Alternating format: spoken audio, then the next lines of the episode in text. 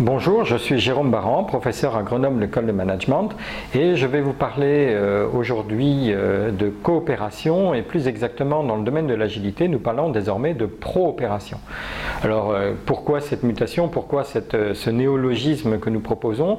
Ben, Tout simplement pour marquer le coup de la différence de comportement que nous pensons qu'il faut utiliser désormais dans les entreprises.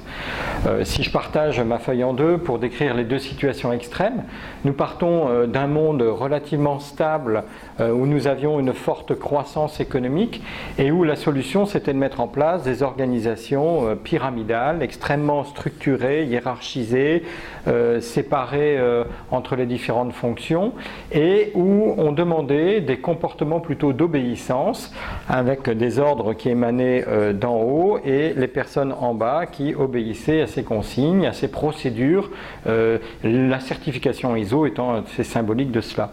Dans ce monde-là, la coopération pouvait se réduire à sa plus simple expression, c'est-à-dire euh, juste euh, à faire avec, ce que signifie coopérer. Cum operare, cum veut dire avec, operare en latin veut dire œuvrer, faire, donc faire avec, chacun faisait avec les consignes qu'il avait, chacun à son poste avait des consignes qu'il exécutait sans se soucier tellement des personnes avec qui il travaillait. Il pouvait n'avoir quasiment aucune relation avec ces personnes.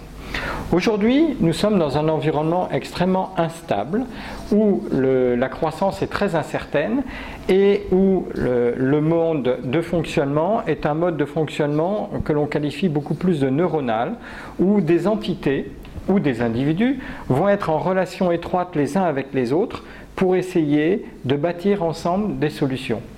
Dans ce cadre-là, on ne peut plus se contenter euh, de euh, relations techniques, il faut passer d'une dimension purement technique à une dimension relationnelle, ce qui veut dire réellement adopter des comportements empathiques les uns avec les autres.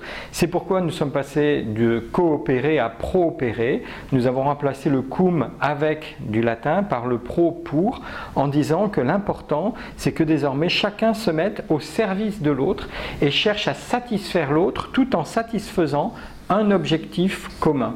Donc, euh, tous les acteurs de la relation vont pro-opérer, ils vont travailler pour un objectif commun, pro, et ils vont travailler les uns pour les autres, pro, ils vont donc pro-opérer au lieu de coopérer.